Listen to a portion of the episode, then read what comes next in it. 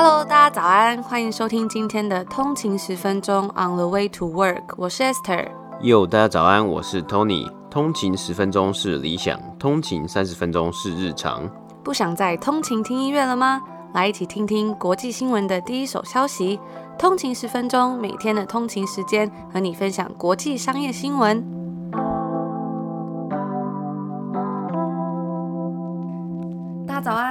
通勤十分钟。今天是七月一号，星期四。大家早安。那今天也是七月第一天嘛，我们就是要来正式跟大家分享一个好消息。如果大家有追踪我们的 IG 账号的话，应该呢已经知道了。我们也在上一集节目呢有跟大家偷偷的透露过了，那就是我们策划了非常久的线上直播讲座啦。其实第三季也做了一百多集了嘛，我们也觉得说是时候要来做一个结尾。那也真的很谢谢通勤族们这一路以来的陪伴还有支持，无论是从第一季就一直跟着我们到现在的人，还是近期加入的通勤族，都很谢谢你们每天在这里跟我们一起努力的成长还有进步。那我们也常常收到通勤族的来讯啊，跟我们分享你的心得还有成长，一起讨论一些节目上或者是其他的资讯，我们都觉得非常的开心，也非常的感动。就觉得说这真的是一个非常棒的 community，也更加的督促自己要继续的加油。那我们一直以来呢，也都很希望说能够透过这个节目帮助大家增加金融以及商业的识读，进而去帮助到自己的职业啊、人生啊，无论是在投资或者是升迁的各个方面。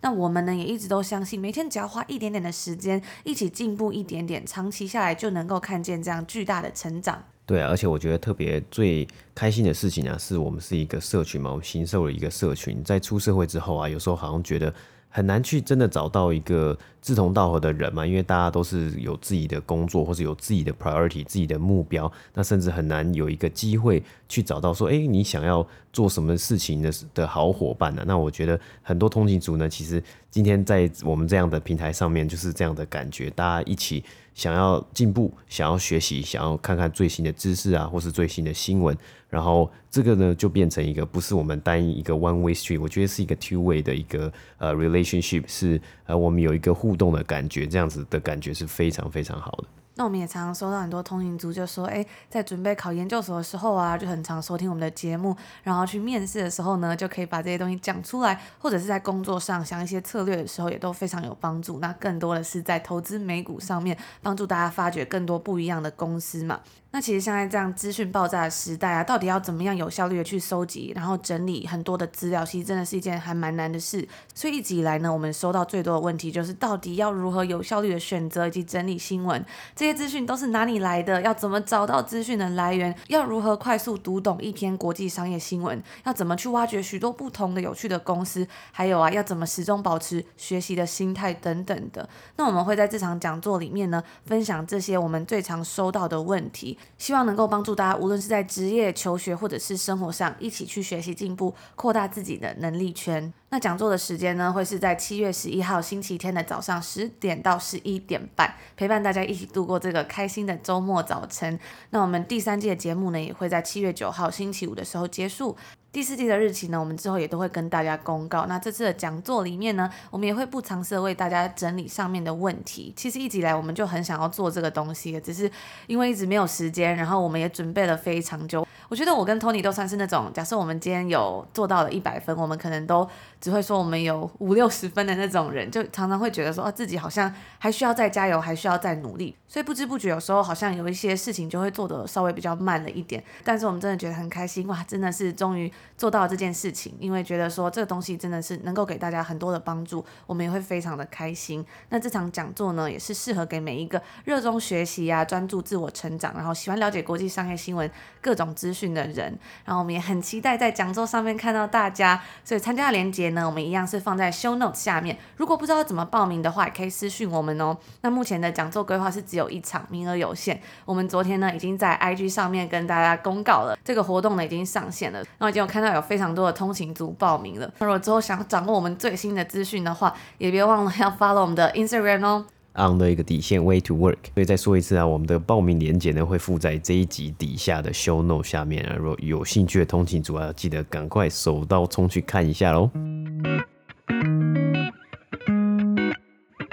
今天是北美时间六月三十号星期三，那我们来看一下今天的美股三大指数呢。道琼工业指数是上涨了两百一十点，涨幅是零点六一个百分比，来到三万四千五百零二点。S M P 五百标普五百指数呢是上涨了五点，涨幅是零点一三个百分比。来到四千两百九十七点，纳斯达克指数呢则是下跌了二十四点，跌幅是零点一七个百分比，来到一万四千五百零三点。那我们看到今天收盘的时候，道琼工业指数是上涨了两百，超过两百点啊。标普五百指数呢则是连续五个交易日持续上涨，来到历史新高，也结束了强劲的第二季啊。今天是第二季的最后一天，六月三十号也算是正式的。结束了今年的上半年，半年已经结束了。在今天交易日之前呢、标普五百今年至今呢、是上涨了十四个百分比。而纳斯达克指数呢和道琼工业指数呢，也都纷纷有上涨十二 percent，今年至今的这个成绩啊。那许多投资人啊，在今年上半年是持续关注这个周期性股票嘛。根据 CNBC 的报道，道琼工业指数上半年表现最佳的三间公司啊，分别为银行 Goldman Sachs 上涨至少四十个百分比，今天收盘呢上涨了一个百分比。那 American Express 美国运通以及 Walgreens Boots Alliance 分别上涨至少三十 percent。除此之外啊，其实在这个今今年上半年股市啊，其实许许多领域的这个股票也都是表现还不错啊。像是铁路公司 Kansas City Southern 呢，也今年至今也是上涨了三十九个百分比。PayPal 呢，这个科技类股之中的这个 PayPal 也是今年至今也有上涨二十四个百分比啊。那其实在这个六月啊，其实要进入了下半年嘛，那许多的分析师以及投资人都在关注下半年主要重点是在哪里啊？根据呃德意志银行的一份六月的调查之之中啊，它显示出投资人呢在下半年呢，其实会在意的呃三个最主要的风险，或是会去影响市场稳定性的三个最主要风险。第一个呢就是高于预期的通货膨胀，第二个呢就是这个 COVID-19 的一些变种病病毒会不会去影响到整体的市场或是全球的经济？那第三个呢就是呃美国央行的政策会会有什么样的走向？那最后呢，我们来看一下今天的 IPO 新闻啊，这个共中国的共享车这个巨头滴滴出行呢，今天正式在纽约证交所上市了嘛，IPO 的价格是十四块美金，它募得了差不多是四十亿美金左右的资金啊，开盘价呢是上涨了差不多二十个百分比，不过它收盘呢是小涨一点九 percent，来到十四点四二块美金。那以上呢就是今天美股三大指数的播报。在四十年前的六月二十二号，Microsoft 正式注册成为一个合法的商业实体。那在相隔四十年后的这天呢，该公司也在同一天，也就是六月二十二号，它的市值冲破了两兆美金，也就是 two trillion。那微软在二零一九年的时候呢，它的市值就已经达到了一兆美金。两兆美金这个数字啊，其实也算是一个天文数字了吧？如果把去年全球各国的 GDP 拿出来比较的话，两兆美金呢，可以排到第几位？大家可以猜猜。看，那答案呢，就是它可以排到第八名，排在法国的二点六兆美金之后，也高于加拿大、意大利、韩国等等的国家。而这次呢，微软只花了两年的时间，它就达成了翻倍的成长，突破了一个新的里程碑。那这其实啊，也是得益于对 Teams 等等的应用程式的需求。这些产品他们在疫情期间呢，让公司的团队之间能够维持正常的运转。因为其实，在疫情期间，大家都是 work from home，在家工作嘛。那要怎么样依然维持有效率的沟通，然后继续团队合作，其实就是一个蛮 困难的事情。所以这个 Teams 也算是在疫情之下的逆势成长吧。那除此之外呢，紧接着微软也在上周四的时候推出了它最新的 Windows 11的作业系统。距离 Windows 10的推出呢，其实已经时隔将近要六年的时间了。Windows 11将会在桌机以及笔记型电脑上面增加对于 Android 系统的支持，并且呢，透过给予开发人员百分之百的他们在 App Stores 上面的销售收入，鼓励开发人员将他们的应用程式放在 Microsoft Store 之中。那这个东西它比起苹果还有 Google 的三十 percent 的费用来说，真的算是一项非常有优势的竞争。而一些其他的更新啊，也有包括像是界面的升级，能够开启多个视窗，同时处理多种应用程式，在 Windows 11上面呢，更直接的整合微软的通讯应用软体共同作业中心 Teams，还有一些新的游戏功能，包括 Xbox Game Pass 的整合等等的。那虽然距离 Windows 作业系统第一版问世时间，也就是一九八五年十一月，已经有三十五年了。不过呢，Windows 这个微软以图形化使用者界面为主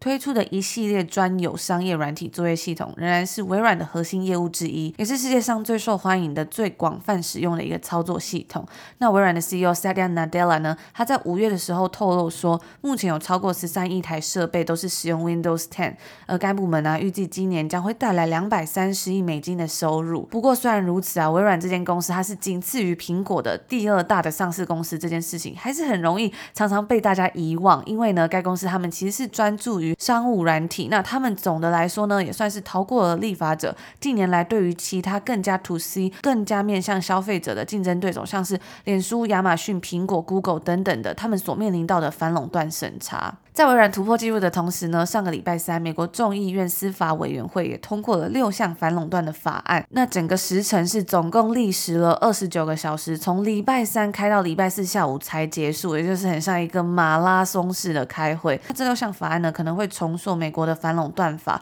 该法案针对的是大型的科技公司，将会给这些科技巨头一个警示，并且撼动到他们的权利。那这一系列的法案，它要求这些科技公司在建立营运平台，还有在平台上与其他企业竞争的两者之间做出一个选择，其中有像是禁止科技巨头以扩大或者巩固自己的势力为由去收购那些会对它造成威胁的公司。那另外呢，还有像是禁止科技公司在一些情况下利用自己的平台去偏袒自己的产品，禁止他们让自己的产品、平台或服务处于一个有利的地位，而把其他的商业用户置于不利，或者是去歧视一些其他的商业用户。那这个法案呢，是全部的法案里面中最强烈的一个，这也可能会迫使亚马逊啊或者苹果等等的公司要面临到分拆，因为这些公司他们都在自己的 marketplace 里面销售产品啊或者是服务，可是呢，同时他们也有为第三方提供服务。那其中还有另外一些更新，像是一项是提高联邦政府审查企业并购交易的费用，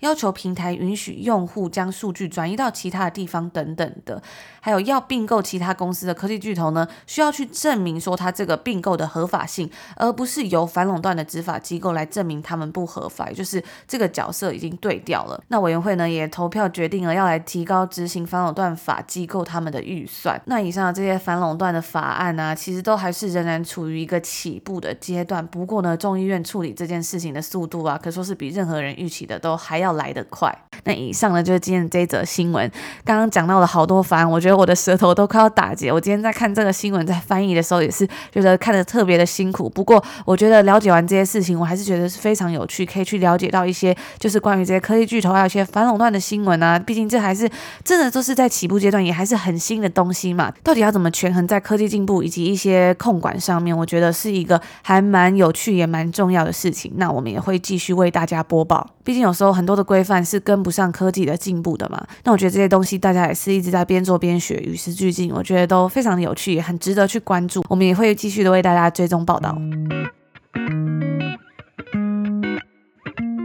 那今天接下来啊，分享一下 Bed Bath and Beyond 这间公司在北美时间今天六月三十号公布了最新一季的财报。那本期的营收呢，较去年同期是上涨了将近五十个百分比啊。那 Bed Bath and Beyond 呢，它算是在北美洲是一间这个零售连锁店啊。呃，年初呢，它也属于 Reddit 迷因类股之一啊。那他们呢是持续的在推出他们的转型计划，包括推出很多新的自有品牌 Private Label，并且 remodel 现有的店点，去吸引更更多消费者入店消费。那在他们的财报简报之中啊，他们提到了第一季有进行二十六间门市的 remodel 啊，那预计今年二零二一年会 remodel 北美市场大约一百三十到一百五十间店。那我看了那个简报上面的照片，还真的有吓到，因为我本来对这边店就是我们以前常去逛这个 Bed Bath and Beyond，就是对这间店的想象就是这样，就乱乱的，然后很多东西东西都堆在一起啊，它的走道啊，有时候那个区域。你要走进去那个区域，然后它走道就会非常的挤，因为它东西很多嘛。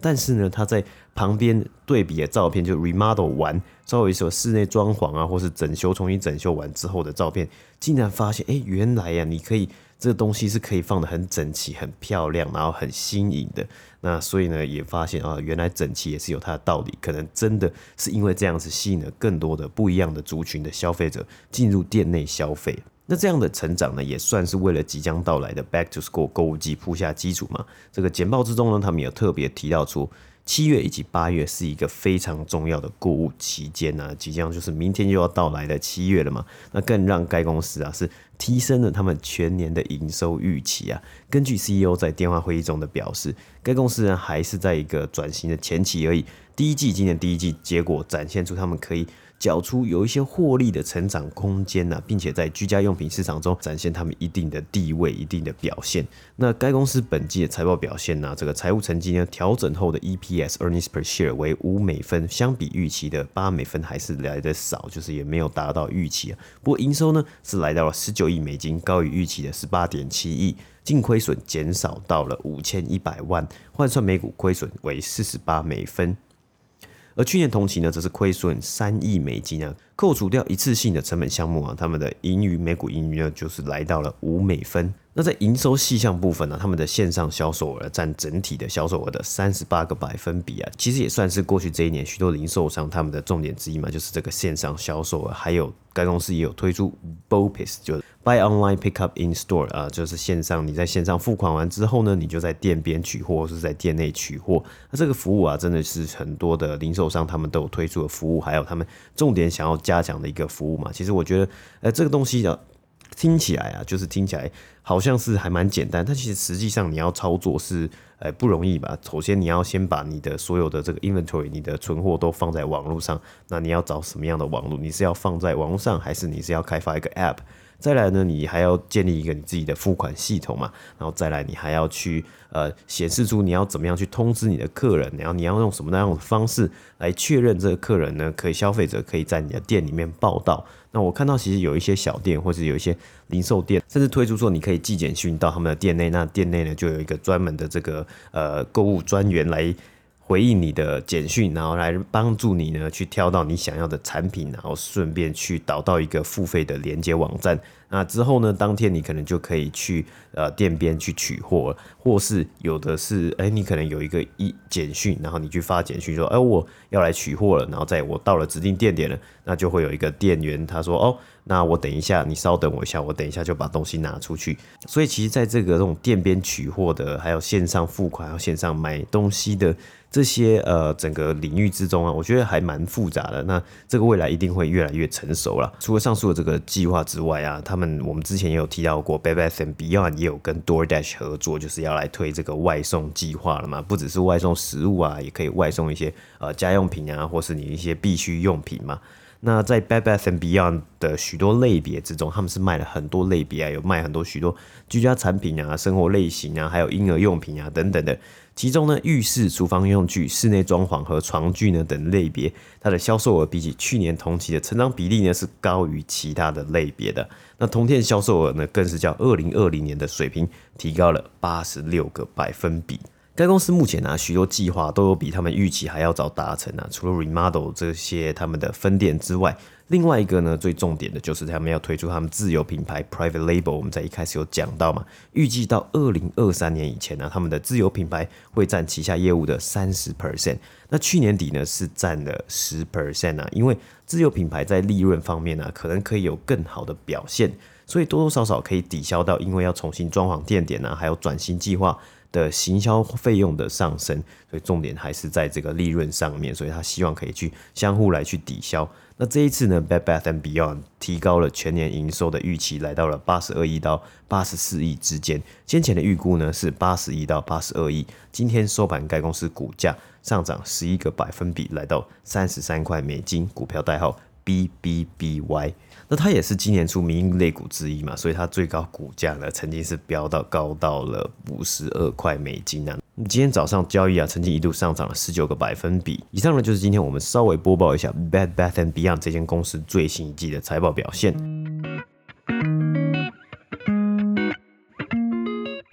以上呢，就是我们今天所要分享的新闻内容了。那明天呢，其实是呃，因为我们今天北美时间是六月三十号星期三嘛，啊，明天才是我们正式的七月一号。之前也有跟大家分享过，七月一号就是加拿大这里的国庆日 （Canada Day） 啊，所以七月一号就是一个放假的日子啊，就感觉 真的是非常的。非常的愉快，因为加上像因为礼拜四是七月一号放假嘛，然后礼拜五呢，很多公司其实都有弹性放假，等于说你就凑一个呃四天的连假，四天的 long weekend 啊。那有的公司呢是说，像我们工作的地方是说，他就给你一个 wellness day 啊，一个健康日的概念，然后就变成一个 long weekend 长假。所以大家真的是都非常跃跃欲试、迫不及待的那种感觉要来放假，因为其实，在去年七月一号，因为是疫情期间嘛，所以本来在 Canada Day 都会有非常多的庆祝活动，然后都被取消了。虽然今年呢，可能还是不太能够有什么很盛大的庆祝了，毕竟我们现在才刚进入 Stage Two 的 Reopening 的阶段而已。今天六月三十号嘛，就是理发厅啊，才刚刚可以打开。我今天就有看到有一个新闻，